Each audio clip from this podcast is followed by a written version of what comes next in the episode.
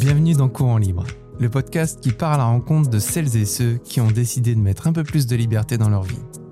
Que ce soit avec le voyage ou tout simplement comme style de vie, je vous embarque avec moi pour découvrir des personnalités intéressantes, attachantes, mais surtout inspirantes. Et pour ce onzième épisode, je vous propose de découvrir le voyage original de Marie, qui a fait le tour du monde en cargo pendant 4 mois. Nous verrons ensemble pourquoi elle a choisi ce moyen de transport peu commun, comment elle a préparé son voyage, ainsi que son vécu à bord des cargos en tant que femme seule. Un voyage très important qui lui a permis de se recentrer sur elle-même et d'écrire son roman.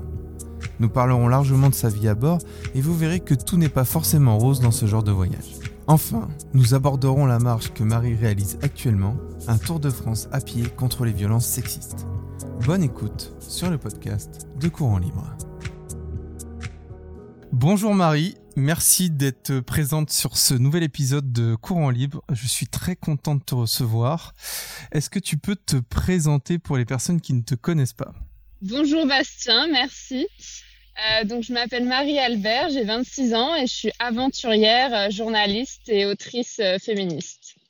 En ce moment, je fais un tour de France à pied.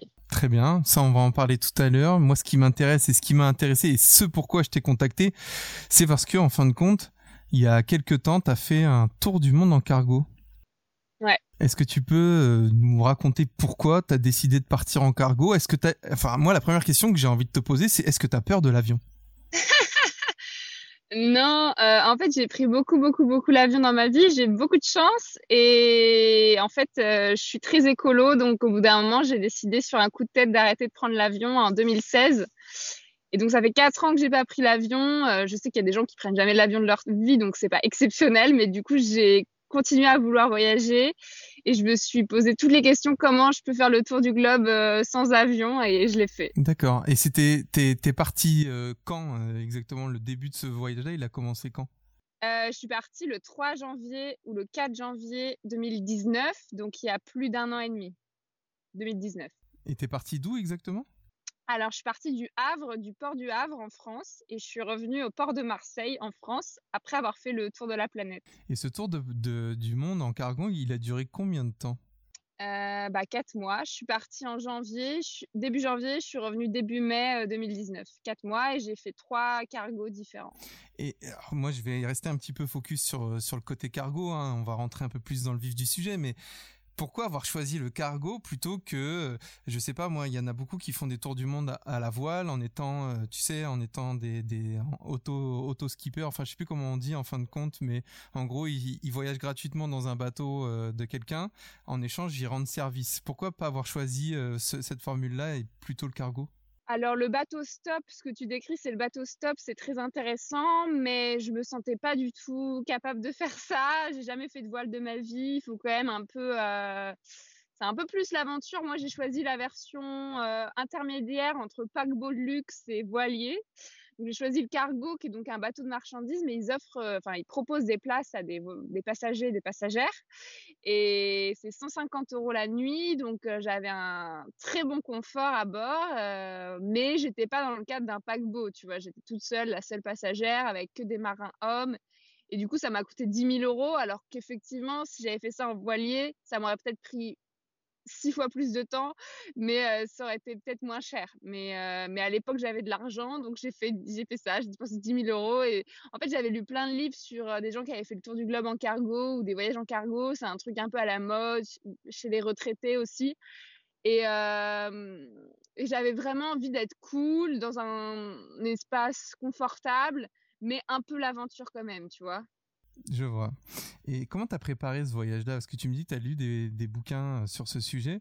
Comment tu t'y es prise en fait pour, euh, pour réserver, enfin pour savoir en fin de compte euh, à qui t'adresser pour partir, quels étaient les itinéraires, etc. Comment tu as préparé tout ça? Bah, En fait, il y a les livres dont je parle, c'est pas pas des romans, c'est vraiment des livres de voyage. Donc déjà, enfin, je, je me rappelle plus des titres, mais c'est des trucs assez vieux mais ça n'a pas beaucoup changé. Ils utilisaient euh, la compagnie française qui s'appelle la CMA-CGM et qui il suffit d'aller sur leur site, de taper euh, voyage en cargo CMA-CGM et il y a toutes les infos.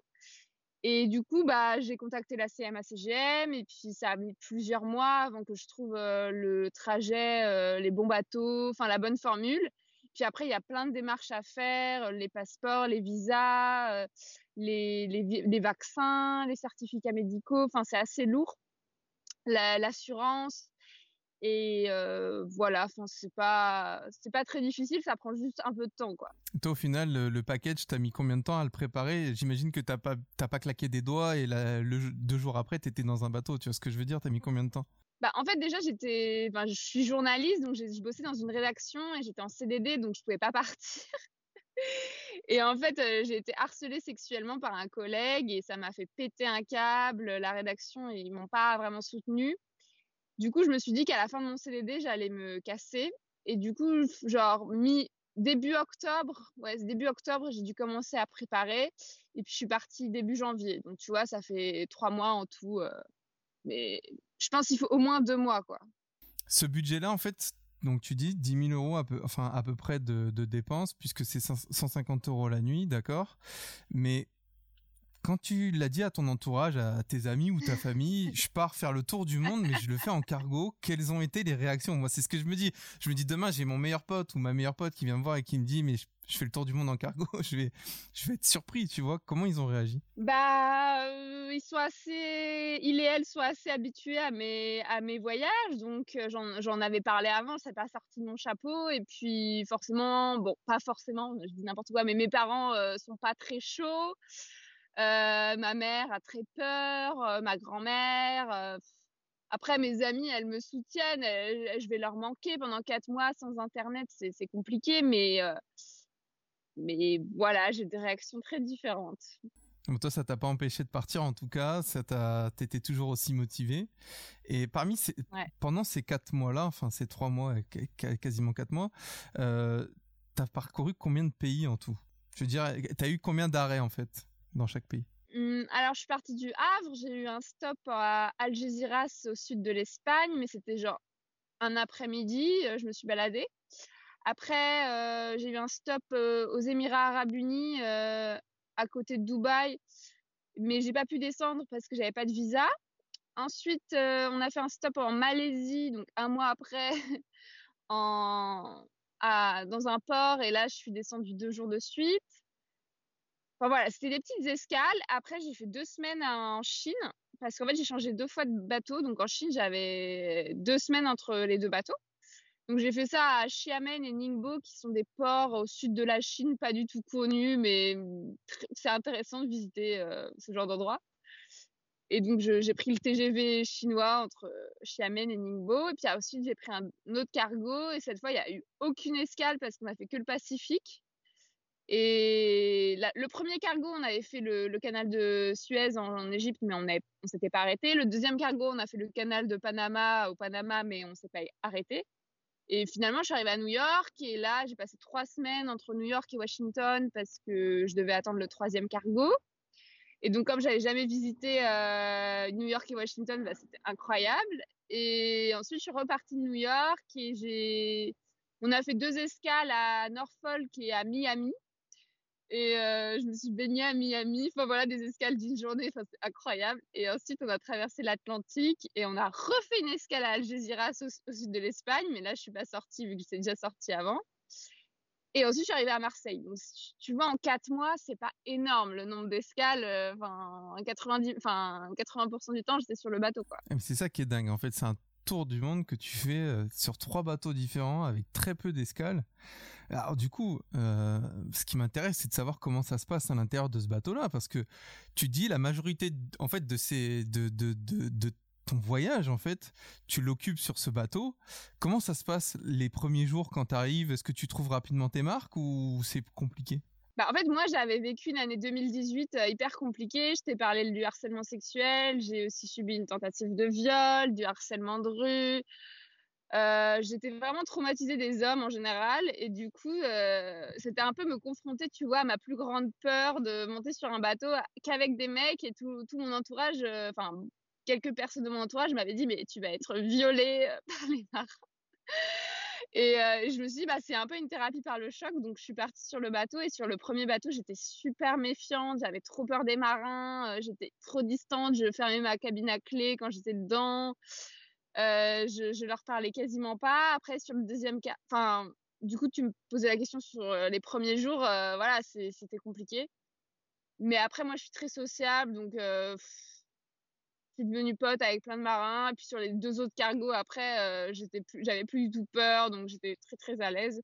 Et en fait, euh, bah, vu que j'étais la seule passagère, j'avais accès à, enfin, j'avais accès à tous les marins en fait. Enfin, je pouvais aller sur la passerelle. La passerelle, c'est l'endroit où ils pilotent le navire, donc c'est comme si j'étais au poste de commandement tout le temps. donc je, pouvais aller au moteur. Bon, le moteur, fallait quand même que je sois accompagnée pour y aller, mais je pouvais aller dans leurs espaces communs où ils regardaient des films, où ils jouaient à des jeux. Enfin, je suis devenue pote avec eux, quoi. Et je mangeais avec eux. Enfin, c'est assez bizarre comme relation parce que je suis pas marin, marine, mais en même temps, euh, je suis avec eux pendant un mois de suite. Donc, euh, y a des liens qui se créent, c'est sûr. Et c'est une vie très, très bizarre. D'accord, je vois.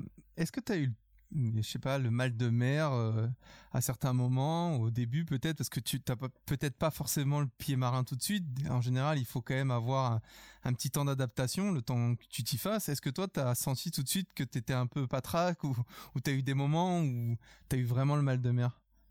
Ou pas du tout? Non, je pense que ça dépend des gens. En fait, moi, je suis pas vraiment sensible à ça.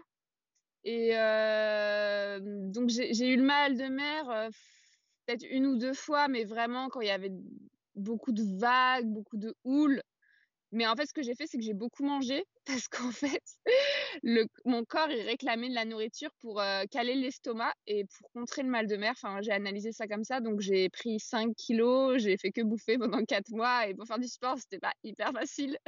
Donc, donc moi, j'ai compensé par la bouffe, mais après, Enfin, c'est des énormes bateaux. Euh, mon premier, il faisait 400 mètres de long, donc il y a on ressent pas grand chose et puis ils, évitent vraiment les tempêtes donc j'ai pas eu de tempête enfin il y a des jours où vraiment ça tangue mais moi je suis pas trop sensible à ça d'accord est-ce que tu étais la seule euh, dans le premier cargo est-ce que tu étais la seule touriste entre guillemets euh, à bord ou est-ce qu'il y avait d'autres personnes comme toi qui euh, qui faisaient la qui faisaient la traversée?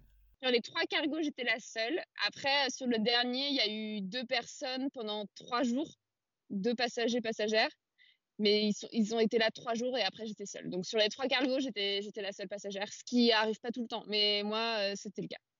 Donc j'étais la seule femme, voilà. il n'y avait pas de femme marin, il peut y en avoir, mais là il n'y en avait pas. D'accord, donc effectivement, oui, euh, c'était. Alors, on va en parler après des rapports que tu as eu avec eux, etc. Mais moi, je reste toujours focus là sur la cabine et sur euh, ton environnement. pour 150 euros par jour, sur le sur le cargo. Ta cabine, elle est grande comment? Est-ce que c'est bien équipé? Est-ce que tu as euh, le petit chocolat sur l'oreiller quand tu arrives Enfin, j'exagère, mais est-ce que comment ça se passe au niveau euh, du confort dans la cabine? Alors, il faut pas du tout comparer ça à un hôtel. Je suis jamais allée dans un hôtel à 150 euros la nuit, mais j'imagine qu'effectivement, il y a un petit chocolat sur l'oreiller. Euh, non, c'est une cabine de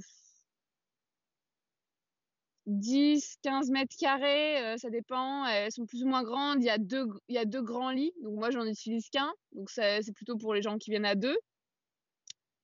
Il y a une petite salle de bain avec une douche, mais c'est en mode bateau, quoi. Après, il y a un bureau, voilà, il y a un sofa. Enfin, c'est confortable. Il y a des hublots. J'ai une belle vue. Il y a un maître d'hôtel qui fait ma chambre, qui nettoie ma chambre quand, quand j'en ai envie. J'ai les repas, mais voilà, 150 euros, ça se justifie pas tellement. Ils disent que c'est pour la sécurité, c'est une charge en plus pour eux d'avoir quelqu'un, mais mais ils se font des études comme ça, la compagnie de cargo. Franchement, ça vaut pas 150 euros par jour de s'occuper de moi, quoi.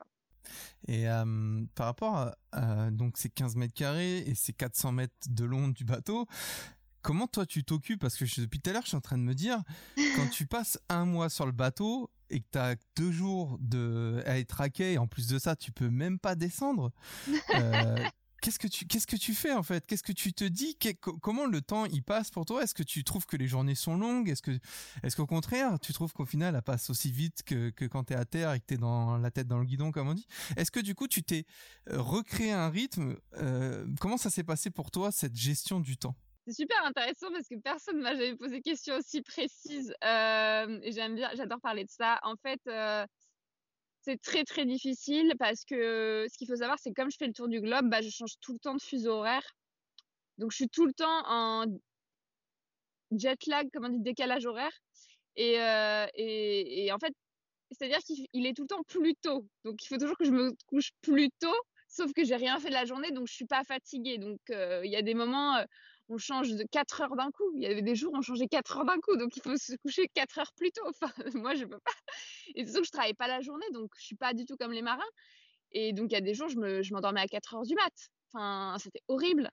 Et bon, ça c'était le plus dur. Après, moi, j'étais partie pour écrire un roman, pour écrire un livre. Euh, et donc, j'ai passé beaucoup de temps à écrire. Euh, j'avais une liseuse, donc je lisais beaucoup de romans que j'avais téléchargés. Euh, J'écoutais des podcasts. Je pouvais me balader sur le pont qui faisait donc 400 mètres de long. Donc, en, faire le tour, ça mettait 800 mètres. Il y avait une salle de sport, il y avait une piscine. Il y avait le poste de commandement où je pouvais aller voir les marins. Il y avait les repas. Ça, les heures des repas, ça rythme quand même une journée. Mais voilà, moi, je faisais du yoga, de la méditation. J'essayais de faire des trucs qui me fatiguent, mais franchement, j'étais pas très fatiguée, quoi. Et tu, tu, tu dis qu'en fin de compte, moi, ça me, ça me rend, enfin, ça me surprend de voir que dans un cargo, donc quand même qui transporte du fret, enfin, tu vois, ce genre de choses, tu me dis, il y a une piscine dedans, il y a salle de sport et tout. Enfin, c'est vrai que moi j'ai vraiment l'image du côté un peu peut-être c'est, c'est peut-être un peu trop cinéma enfin tous les trucs où j'imagine vraiment le bateau qui est qui est un peu vétuste où tu sens ça sent ça sent l'huile, il y a des petites infiltrations, enfin un peu à l'ancienne. Et toi, tu me dis qu'au final, il y a quand même pas mal d'équipements. Euh, toi, t'as pu en profiter quand même de la salle de sport, euh, de la piscine, ou, ou t'es resté focus sur la liseuse et euh, sur ton roman? Non, tout ce que je t'ai dit, je l'ai fait. Euh, en fait, les marins, ils passent, euh, par exemple, les marins philippins, ils passent dix mois de suite sur un cargo. Donc les Français, ils passent deux mois de suite. Donc tu vois la différence des contrats. Euh, mais voilà, ils, eux, ils ont besoin de faire de sport, ils aiment faire du sport. Euh, donc la, salle de sport et la piscine, c'est pas pour moi, je pense, c'est pour eux. Après, la piscine, il faut la remplir avec l'eau de la mer. Donc euh, quand on est dans l'Atlantique Nord ou le Pacifique Nord, on va pas mettre de l'eau du Pacifique. Donc j'en ai profité quand on était dans l'océan Indien. En plus, les marins, ils chauffaient, ils rajoutaient de l'eau du moteur. donc on était bien en mode jacuzzi, c'était bien chaud. Donc j'en ai profité aussi au niveau du canal de Panama. Euh, c'est une toute petite piscine, hein, c'est pas du tout un truc euh, grand luxe. Euh, la salle de sport, moi je déteste courir sur un tapis, mais il y a des gens qui s'intéressent. Et puis les mecs ils font tu des haltères, du ping-pong, des trucs comme ça. Et euh, donc ouais, ouais, j'en ai profité, mais euh, mais mais ça, reste que sur le bateau, ça pue l'huile et le moteur. Enfin, c'est pas c'est pas grand luxe, mais c'est des des bateaux qui ont 10-15 ans maximum. Il y en avait un, il avait deux ans à peine. Il avait il était il était ouais le maxi. En fait, c'est des bateaux qui vivent pas longtemps. Donc euh, le, le plus vieux, il avait 10 ans et le plus récent, il avait deux ans. Donc ouais, c'est confortable. Je vois. Et tu parlais de la nourriture qui rythmait ta, journée. Euh, on mange comment sur un cargo? Est-ce qu'on mange bien? Est-ce qu'on mange à sa faim? Est-ce que on regrette certains repas? Est-ce que tu avais le choix déjà? Euh, Comment ça se passe sur, sur le cargo? Bah, je dirais ça dépend du chef. Hein euh, le meilleur chef que j'ai eu, c'était un chef philippin, et le pire que j'ai eu, c'était un chef français. Donc, tu vois, ça veut rien dire. Et euh, en fait, j'étais végétarienne à l'époque. Et euh, donc, j'étais même végane, mais euh, j'ai juste dit que j'étais végétarienne. Donc, je mangeais ni viande ni poisson et, et pas d'œufs non plus. Donc, les, desserts, ça passait avec des œufs et du lait. Mais, mais voilà, sinon, j'avais que des légumes. Donc, le premier chef, il, s'était décarcassé. Il s'était même fait livrer du tofu pour moi. Genre en, aux Émirats Arabes Unis ou en Espagne, je sais plus, c'était fait livrer du tofu pour moi. Il me faisait des soupes trop bonnes, des, hamburgers végétariens. Enfin, j'ai, sur le premier cargo, c'est là où j'ai le plus grossi parce que c'était trop bon. Et puis, il me servait des portions comme pour les marins, comme si j'allais euh, mourir. Donc, moi, je me forçais à finir parce que j'adore manger. Et donc, le soir, j'arrivais pas à digérer, c'était horrible. Et puis après, sur les deux autres cargos, c'était pas bon.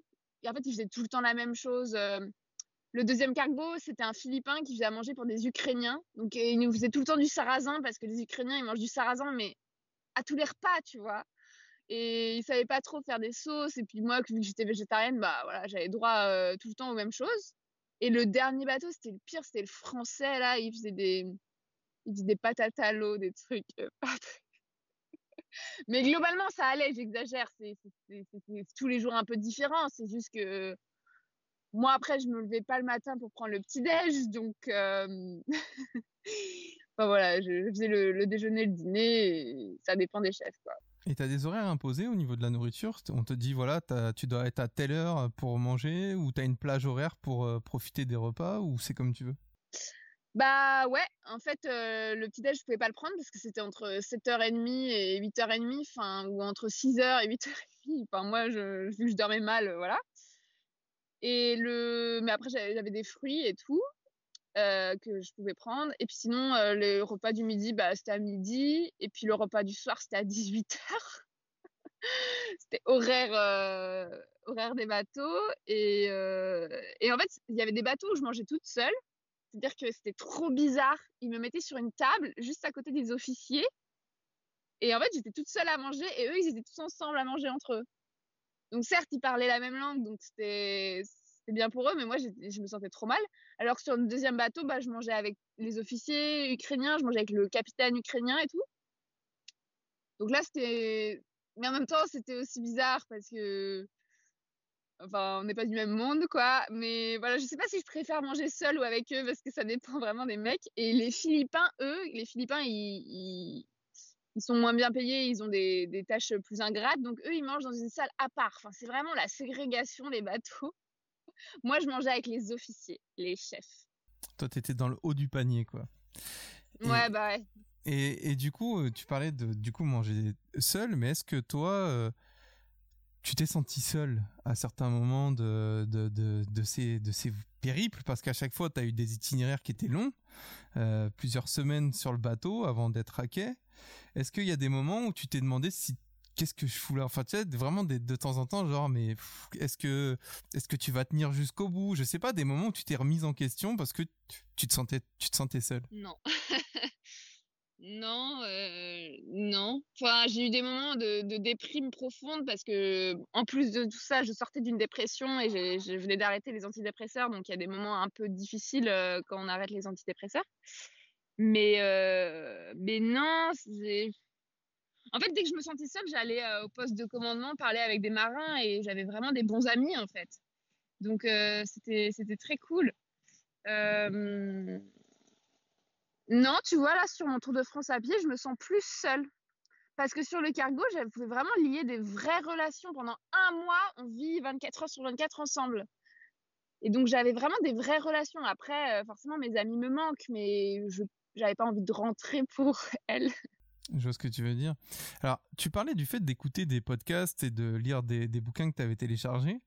Euh, J'imagine t'as pas internet. Euh, Est-ce que quand t'es hacké quand même t'arrives à avoir une connexion ou jamais pendant les, les 4 mois t'as eu internet du tout? Non mais j'exagère. En fait, euh, l'internet est payant. Enfin à l'époque il était payant. Maintenant, maintenant il, y a, il est un peu moins cher. Mais les, même les marins devaient payer à l'époque.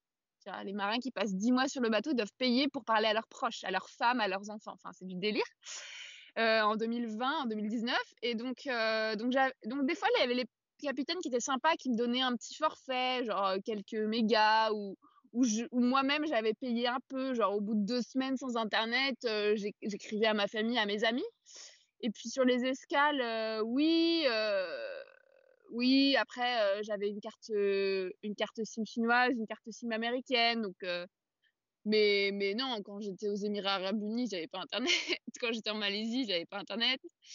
Mais mais voilà, en fait, j'ai jamais fait plus, jamais fait plus de deux semaines sans internet. Mais déjà, imagine passer deux semaines sans internet aujourd'hui, c'est un truc de fou. Comment t'as vécu la rupture avec avec le fait d'être connecté? Euh, tu sais, le fait d'avoir euh, tes mails le matin, tes appels, tes messages, ton Instagram, parce que tu es assez tu es assez euh, présente sur Instagram. Euh, comment ça, comment t'as vécu cette rupture avec euh, le monde connecté? Je me rappelle plus trop. bah, je crois que c'était super dur au début, mais en même temps, j'avais pas le choix, donc c'était pas comme, tu vois, de, maintenant de, de temps en temps, j'essaye de me couper d'internet pendant une journée, une semaine, et c'est trop dur parce que c'est tentant, quoi. Alors que là, enfin, je crois que c'était vraiment dur. Je crois que c'était vraiment dur mais qu'après je suis partie dans des délires. Enfin, en fait, il y a mon cerveau, il s'est ouvert j'ai réalisé des trucs sur ma vie que j'avais jamais réalisé. J'ai changé de vie. Avant, je bossais, en rédaction. Enfin, j'étais malheureuse. Je me suis dit, ah, mais je vais faire ça, je vais faire ci, Enfin, j'ai changé de vie. Puis j'ai eu des délires. Tu sais, je suis partie dans mon imaginaire. J'ai fait des rêves bizarres. Enfin, je trouve que c'est trop dommage de pas vivre ça plus souvent parce que de pas être tout le temps sollicité, en fait, ça laisse le cerveau euh, réfléchir à autre chose, quoi. Et euh, c'était vachement intéressant. Mais après, sur le côté manque, euh, ouais, ça a dû me manquer au début, mais je me je me rappelle plus trop. Bon, en, tout cas, ce qui est bien, c'est que tu nous montres que, ben voilà, on n'est pas prisonnier de la technologie, on peut s'en détacher. Et puis toi, en plus de ça, ça t'a apporté du positif parce que ça t'a permis de te recentrer sur toi-même. Ouais. Euh, tu parlais. Alors moi, je reste un peu focus sur la bouffe parce que bon, je t'avoue que c'est un sujet qui m'intéresse pas mal. Puis c'est très français de s'intéresser à la bouffe. Mais parlons un peu alcool. Est-ce qu'il y a de l'alcool? Est-ce qu'il y a des stupéfiants? Je sais pas. Est-ce qu'il y a des trucs qui circulent sur le, les cargos? Est-ce que tu peux, par exemple, te mettre une murge, comme on dit, euh, euh, tranquille dans ta cabine, au calme, ou euh, ou est-ce que c'est prohibé? Bah. En fait, c'est compliqué parce que les marins, enfin, en tout cas, moi, sur deux des bateaux, c'est interdit parce que c'était pas des Français. Il y a que sur les bateaux français où c'est autorisé l'alcool. Bref. Donc euh, les deux premiers bateaux c'était interdit, mais les marins entre eux, voilà, ils font tourner des trucs. Et du coup sur le deuxième bateau, euh, j'ai un peu profité de leur alcool, mais euh, il y a que sur le troisième vraiment où il y avait du vin à table. Mais après, non, enfin, les rares marins qui ont de l'alcool avec eux, bah, ils les gardent pour eux, quoi. Donc, Après des stupéfiants, euh, moi j'en ai pas vu, mais euh, sûrement. Euh, il y en a beaucoup qui fument des, cigarettes. Mais l'alcool, c'est vrai qu'on m'avait dit tu vas voir, ils se mettent des grosses races et tout, mais en fait, enfin c'est interdit et c'est genre hyper strict. Donc ah oui, faut que je te raconte. Non, sur le dernier bateau en fait, c'était autorisé pour les Français, mais pas pour les Philippins. Et en fait, on a fait une énorme soirée avec les Philippins, soirée karaoké et tout, et on a bu comme des trous. Et en fait, euh, il y, a un, marin euh, philippin ou français qui était à la soirée qui a, dégradé euh, une, pièce du bateau, une salle, enfin qui a dégradé les cuisines pendant la nuit et on ne sait pas qui c'est. Et en fait, le matin, le, capitaine, il a découvert ça et il a pris comme une insulte personnelle et du coup, il a convoqué tous les marins, il a fouillé toutes les cabines à la recherche d'alcool et il a, il a viré un marin philippin. Ah oui, il a fait un test d'alcoolémie à tous les marins. Et le seul marin qui a été viré, c'était un Philippin qui avait genre 0,02, je sais pas quoi. Alors qu'il y avait des Français qui avaient plus dans le sang. Mais comme les Français sont autorisés à boire, eh ben en fait, c'est le Philippin qui s'est fait virer au port d'après. C'était un truc de fou. Donc l'alcool, ouais, il y a vraiment des vrais enjeux. je vois.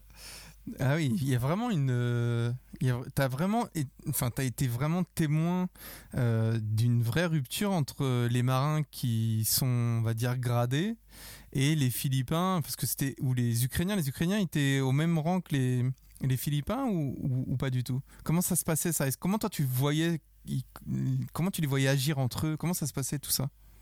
Bah, en fait, on peut mettre le mot racisme dessus, clairement. En plus, c'est un racisme euh, installé par la compagnie de cargo. Je pense que c'est sur, tous les cargos comme ça. En fait, les Philippins, ils sont corvéables à merci. Ils ont une culture catholique. Ils obéissent à tous les chefs. Ils sont payés une misère. Ils bossent euh, dix fois plus que tout le monde. Et en plus, ils se prennent des insultes racistes toute la journée de la part des Européens. Donc, en fait, les Européens, que ce soit les Ukrainiens, les Français ou les Roumains, moi, j'ai eu que ça comme, euh, comme comme équipage, eux, c'est les chefs. Donc, il y avait un, bateau, c'était le capitaine était roumain, un bateau, le capitaine était ukrainien, et un bateau, le capitaine était français.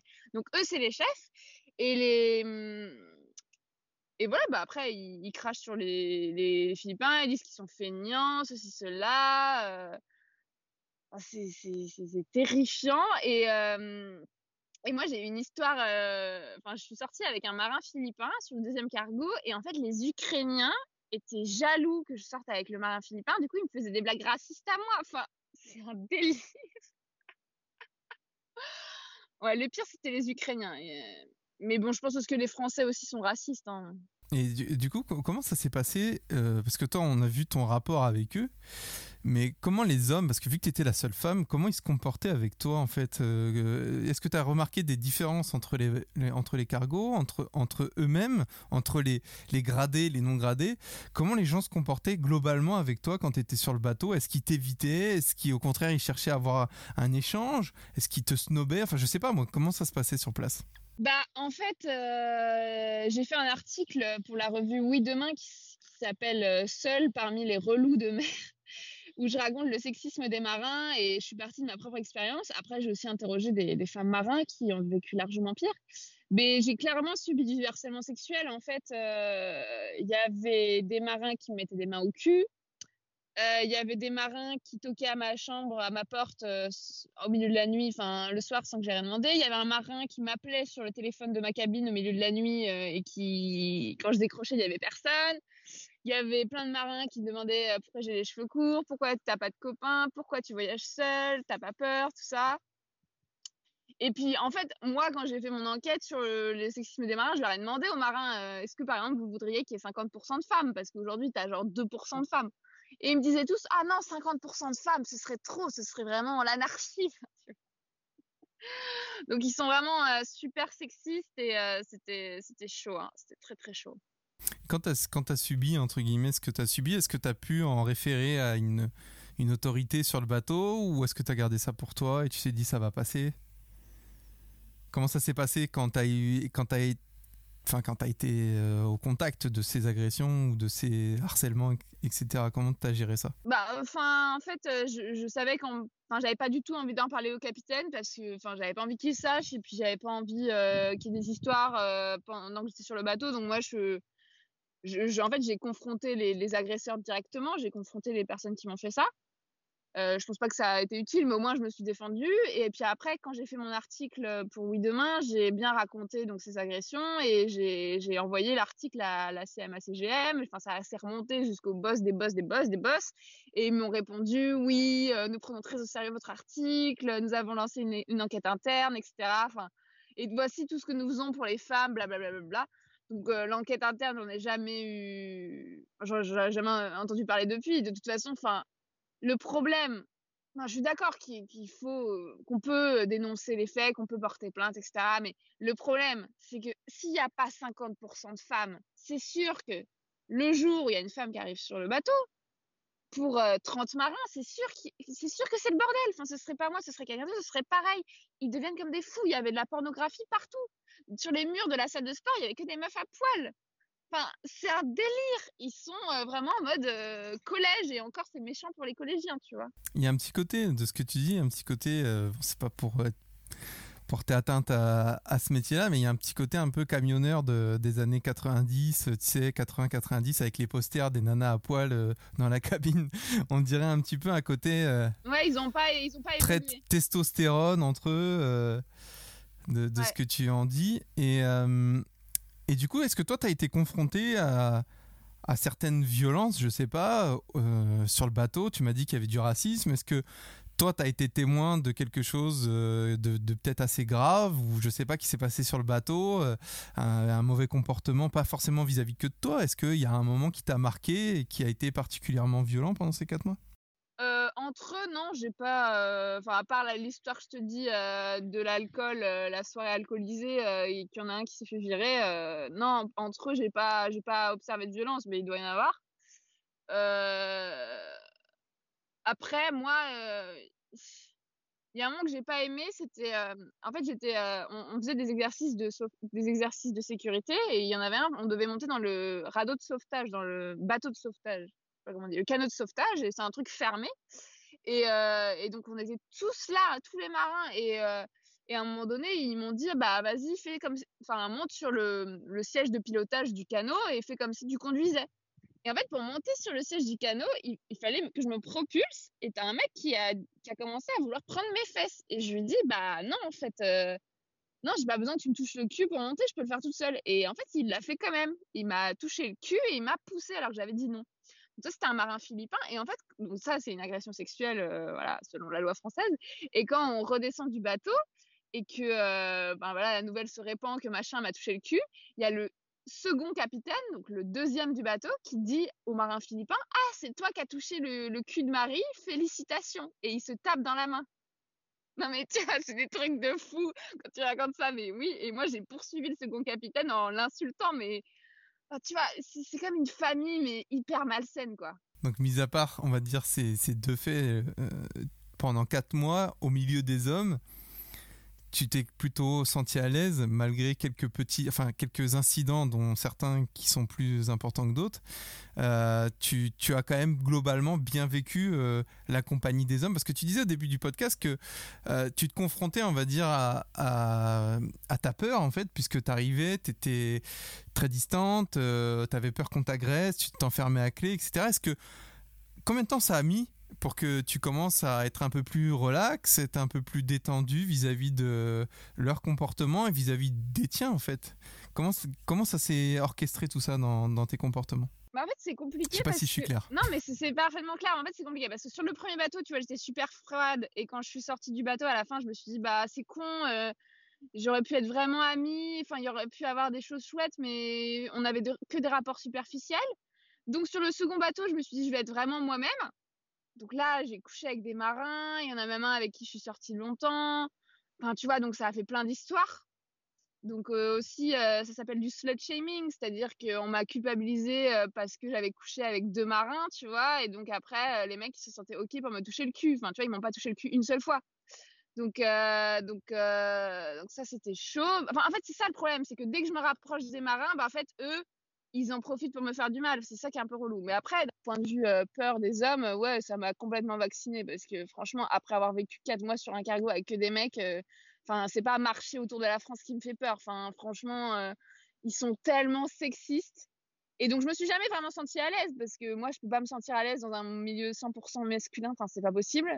Et ils ont pas essayé de me mettre à l'aise. Mais après, moi, j'avais mes potes, j'avais mon mec j'avais ma cabine, je m'enfermais dans ma cabine, euh, voilà, personne ne devait me déranger, euh, j'étais la passagère, donc j'avais quand même un, voilà, un, minimum de respect. donc, euh, donc voilà, je ne le referai pas, mais et je je dirais pas à une femme qui veut le faire que c'est ok, que tout est parfait. Voilà. C'est la question que j'allais te poser. Est-ce que tu conseillerais à une femme seule de faire la même chose que toi? Bah, en fait, moi, je ne veux pas conseiller quoi que ce soit aux gens. Donc, euh, si tu as envie de le faire, tu le fais. Et je soutiens toutes les meufs seules qui veulent le faire.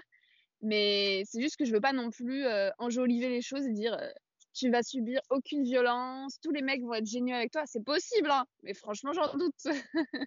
Après, ou alors, faut rester dans sa cabine et être hyper distante. Enfin, chacun sa personnalité. Moi, je suis hyper sociable. C'est pas du tout une raison pour m'agresser, mais pour eux, ça l'était.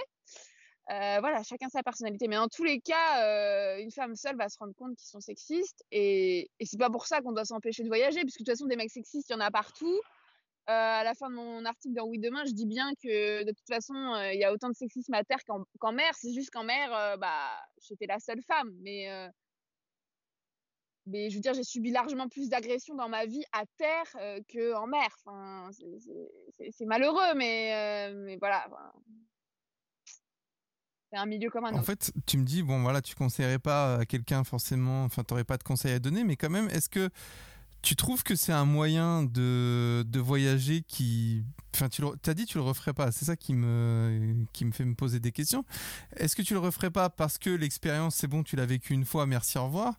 Ou est-ce que tu, la referais, tu le referais pas parce que tu aurais aujourd'hui envie de faire autre chose Tu n'aurais pas envie de le refaire parce que tu as en fait, voilà, qu'est-ce que tu en retiens de ça? En fait, c'est ça la question en fait qui, qui me vient, c'est qu'est-ce que tu retiens euh, de, de, positif dans ce voyage? Qu'est-ce que ça t'a apporté ce voyage-là, ces quatre mois? Bah, Je le referai pas parce qu'en fait, euh, bah, déjà j'ai déjà fait.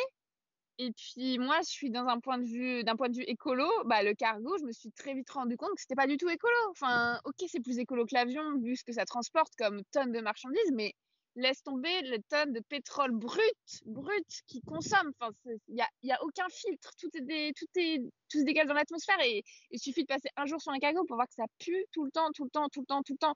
Et, euh, et, les, enfin, ouais, c'est pas écolo. Donc maintenant, si je dois faire du bateau, bah, je prendrai un voilier. Après, le cargo, moi, je pense que c'est intéressant. Par exemple, si on veut pas prendre l'avion pour traverser l'Atlantique et qu'on veut aller aux États-Unis ou n'importe où, bah, c'est ça, enfin, ça prend 10 jours, ça coûte 1500 euros. C'est cher, mais voilà, c'est une expérience. Il y a des gens qui prennent le cargo pour pas prendre l'avion. Voilà. Euh, je dis pas que je le ferai plus jamais, mais de toute façon, déjà, je pense que je suis blacklistée par la compagnie française parce que j'ai dénoncé le harcèlement sexuel. Euh. Je vois.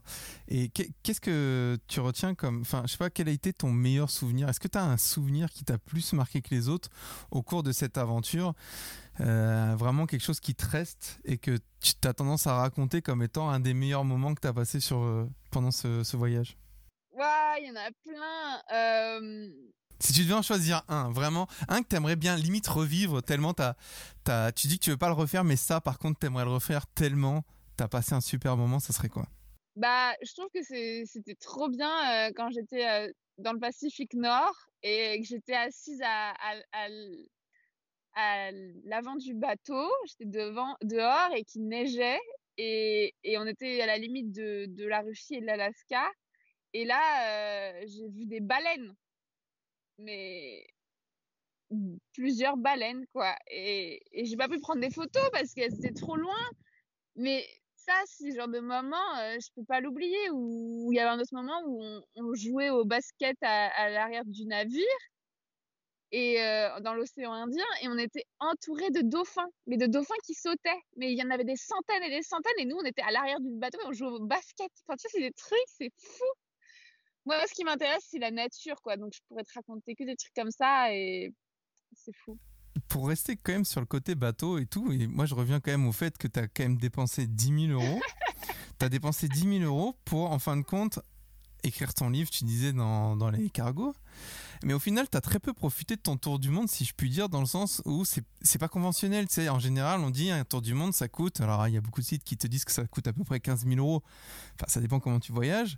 Mais. Euh, et là, on va dire que tu as dépensé 10 000 euros, mais au final, tu as vu très peu de choses. Tu vois ce que je veux dire? Il y a une espèce de, côté inversement proportionnel à ce qu'on peut voir un petit peu ailleurs dans les autres types de voyages où on en prend plein la vue, on a énormément de décors, de rencontres avec les populations, d'échanges de, culturels, etc.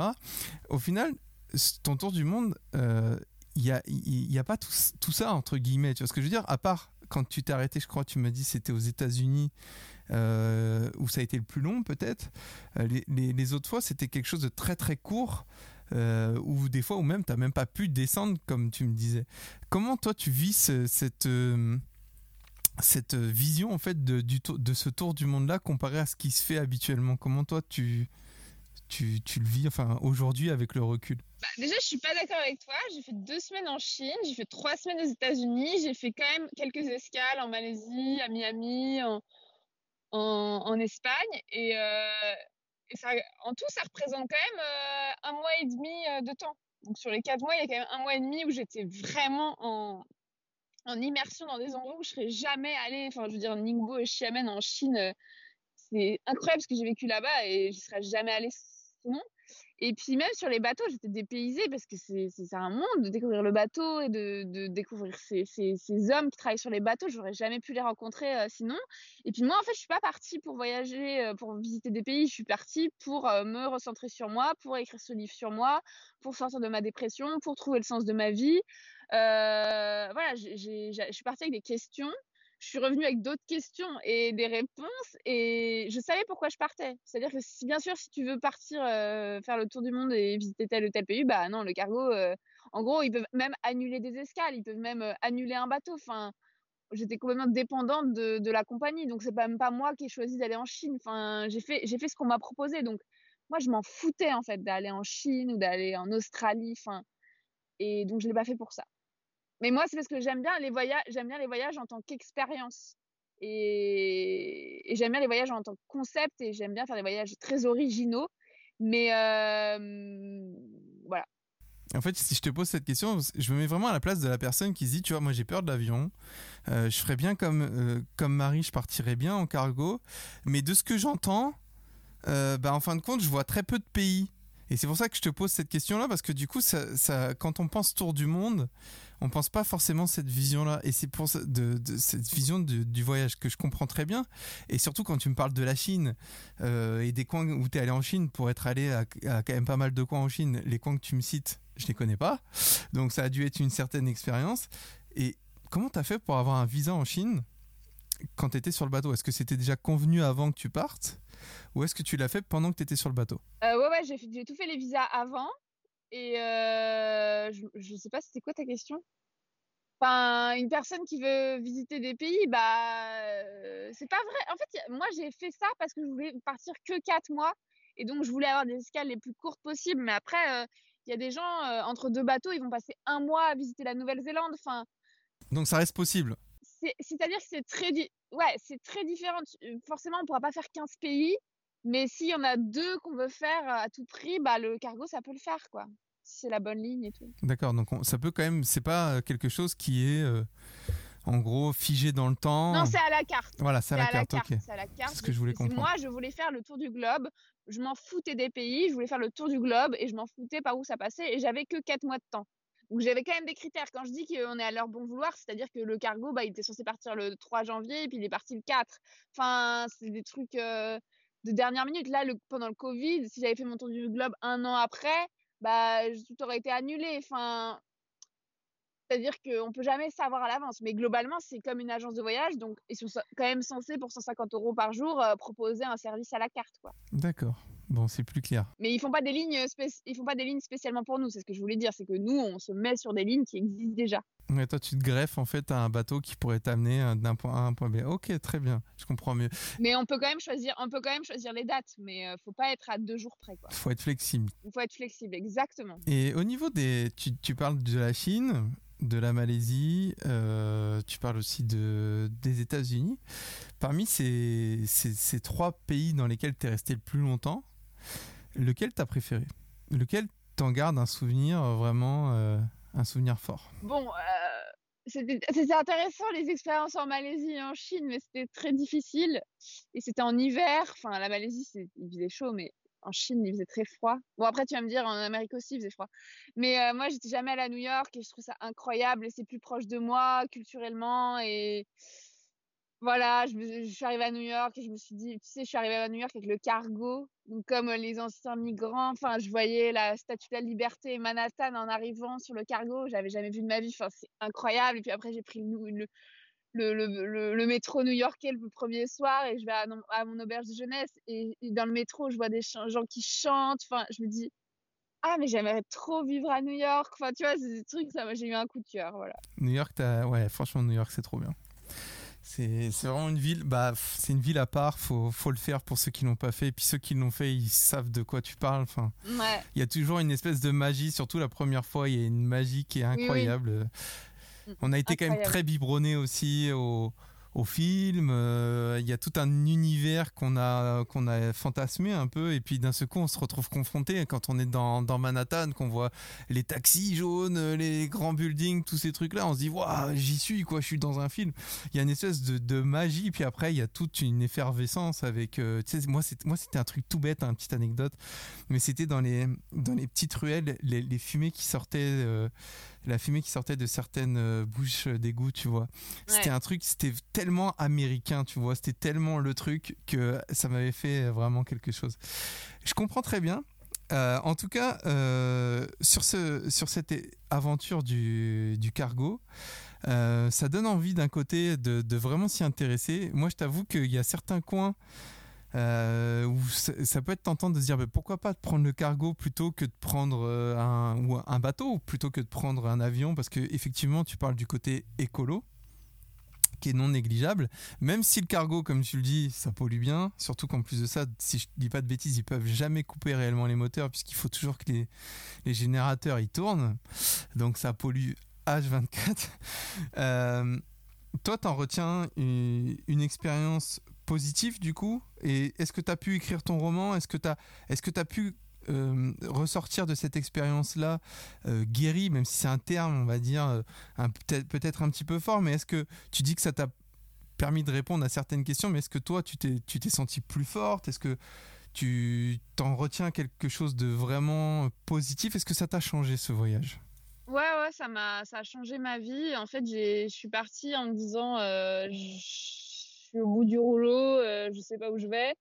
Et je suis ressortie, j'ai décidé d'être aventurière, euh, journaliste indépendante, euh, comme je suis aujourd'hui. Je suis, euh, j'ai écrit un roman qui s'appelle La puissance et voilà, bah après j'ai dû l'améliorer en revenant, donc je, je, viens à peine de le finir et là je cherche une maison d'édition et ça raconte exactement ça, la puissance. Ça raconte Marie paumée dans sa vie, dépressive, qui part sur le cargo et qu'est-ce qui se passe sur le cargo et pourquoi elle revient à terre euh, puissante puisque le terme, euh, le titre c'est la puissance et et ouais, ça m'a vraiment donné confiance en moi et je sais pas, ça m'a lancé dans la vie adulte. Je trouve que ça faisait une bonne transition entre euh, les études et, et ma vie adulte quoi.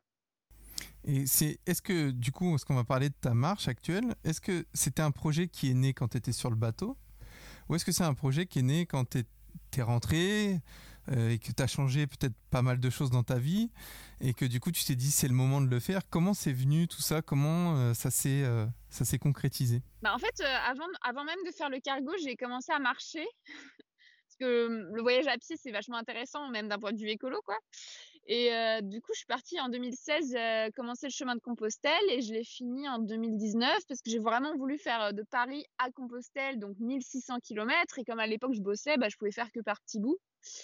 Et du coup, j'ai fini le chemin de Compostelle l'année dernière et et bah en fait, pendant le chemin de Compostelle, je dormais dans des refuges chez des gens et je commençais à me dire bah finalement, je pourrais peut-être acheter une tente parce que j'aimerais bien marcher ailleurs, en France et tout, là où il n'y a pas de refuge.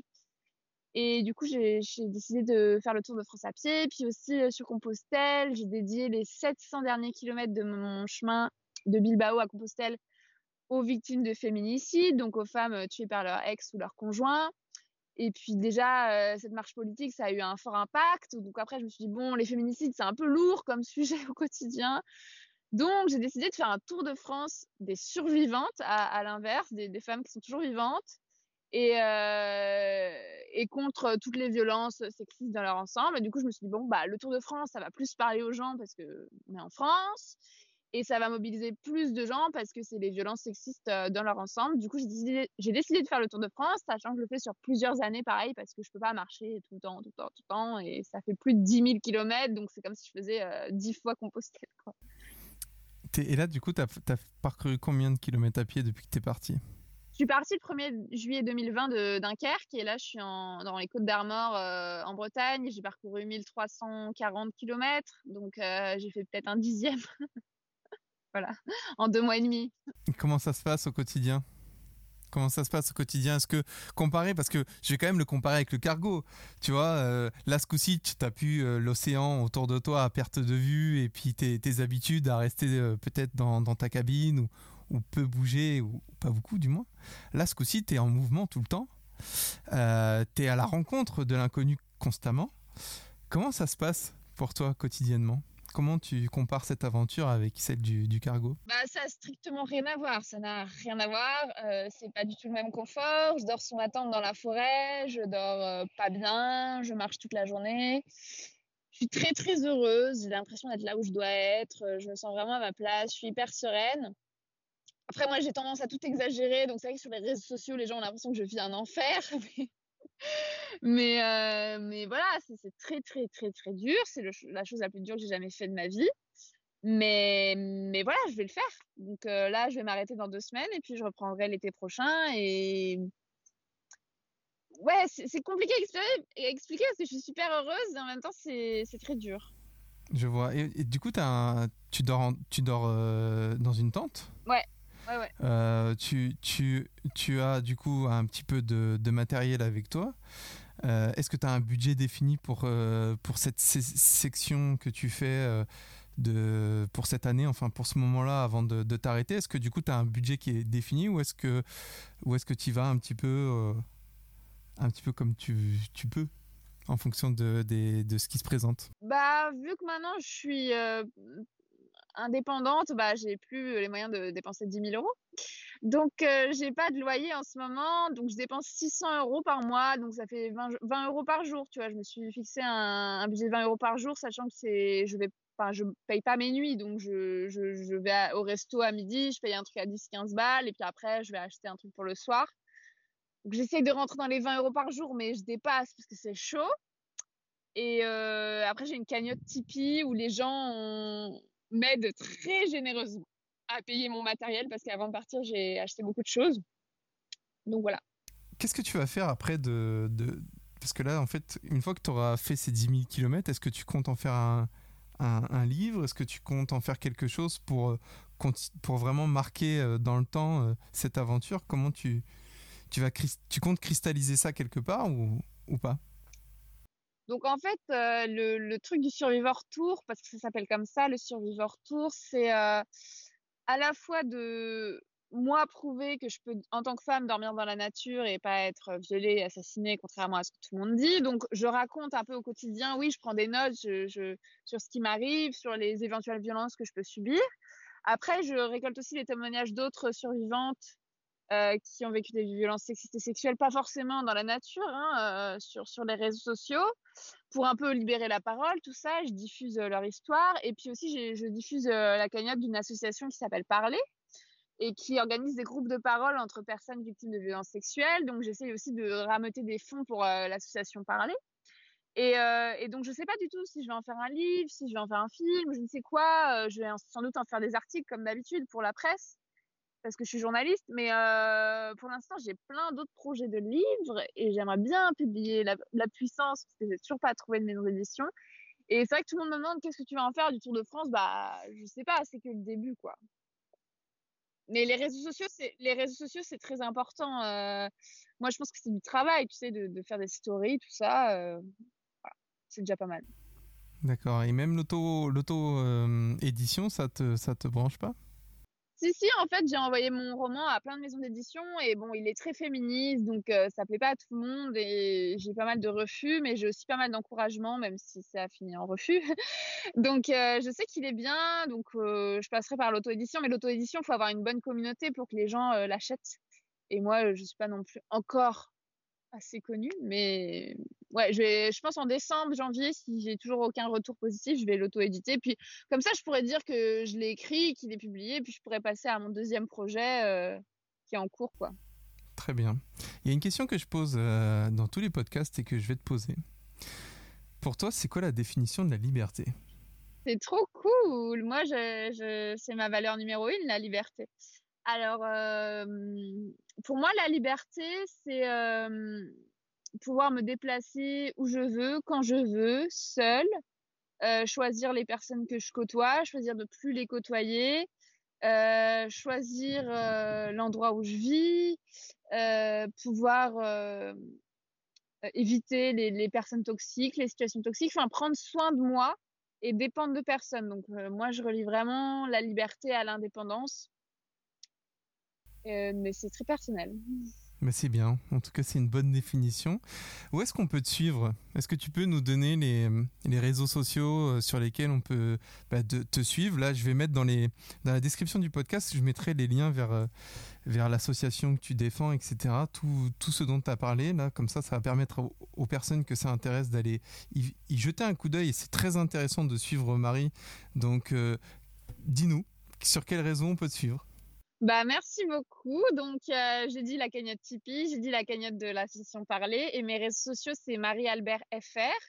Donc, euh, Facebook, Twitter, Instagram, c'est Marie-Albert FR. Et euh, sinon, j'ai un podcast qui s'appelle Marie sans filtre.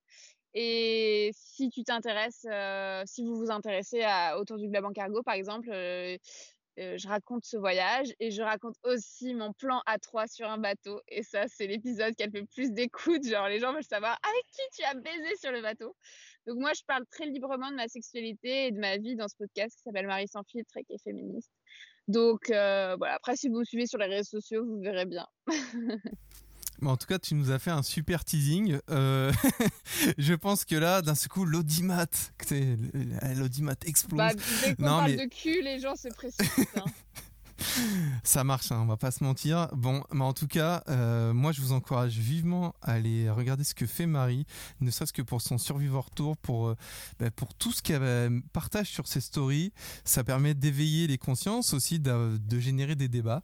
Il y a des sujets avec lesquels on est en accord, d'autres des fois on n'est pas en accord, mais c'est toujours intéressant d'avoir bah, des, des personnes comme toi qui parlent librement de ce qu'elles pensent et de ce qu'elles font. Donc pour ça, franchement, je vous encourage tous, toutes et tous à aller voir ben, ce que tu fais. En tout cas, je te remercie vraiment d'avoir pris le temps euh, pour ce podcast de répondre à toutes mes questions. Je pense aussi que ça a intéressé pas mal de monde de voir comment ça se passait dans un cargo. C'est pas forcément tout rose, mais il y a aussi pas mal de bonnes choses. En tout cas, moi, j'ai appris énormément. Et pour ça, je voulais vraiment te remercier. Merci, Bastien. À toi. Et c'est ainsi que se termine ce onzième épisode de Courant Libre. J'espère que le récit de Marie vous aura autant inspiré qu'à moi. Je compte sur vous pour euh, suivre son actualité et suivre sa marche qu'elle est en train de réaliser actuellement euh, au sujet des, des, violences sexistes. Je tiens aussi à vous remercier d'être toujours plus nombreux à suivre ce podcast. Je compte sur vous pour le noter parce que ça aide au référencement. Bref, je vous dis à dans un mois pour un prochain épisode de Courant Libre. Ciao